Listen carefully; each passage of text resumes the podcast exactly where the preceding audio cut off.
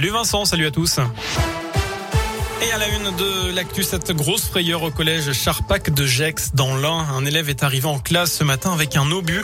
Il voulait rendre son cours d'histoire plus vivant. Un périmètre de sécurité a immédiatement été mis en place et le bâtiment administratif évacué. Les démineurs devaient se rendre sur place dans la foulée.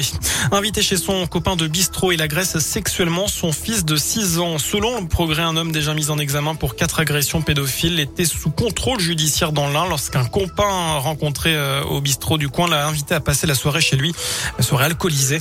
N'étant plus en état de conduire, il a demandé à dormir sur place et à profiter de l'occasion pour s'introduire dans la chambre de l'enfant. Il s'est allongé à ses côtés lui aurait touché le sexe. Jugé hier, il est cop de deux ans de prison, dont un enferme. Euh, en bref, ce début d'incendie, ce matin vers 9h sur la RCEA à quelques kilomètres de Mâcon à Sologny.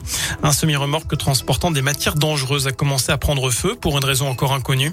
Le chauffeur a réussi à détacher la remorque. Le feu a rapidement été éteint par les pompiers et aucun dégâts sur l'environnement n'est à signaler selon le journal de Saône-et-Loire.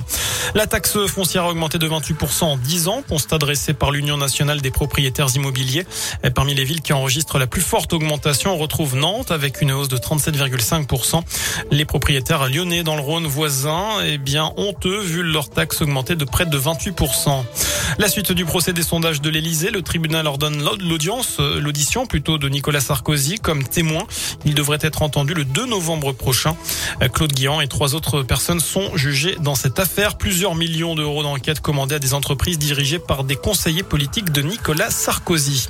Enfin, des nouvelles de l'ancien joueur de la JL Bourg, Zach Picoc, après un départ avorté au Mans. L'ancien capitaine de la Jeu s'est engagé avec Fausse Provence, promu dans l'élite.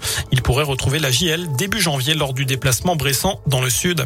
Voilà pour l'essentiel de l'actu sur Radio Scoop. Je vous souhaite une excellente soirée. Je vous laisse en compagnie de Vincent et de Nico. Merci beaucoup.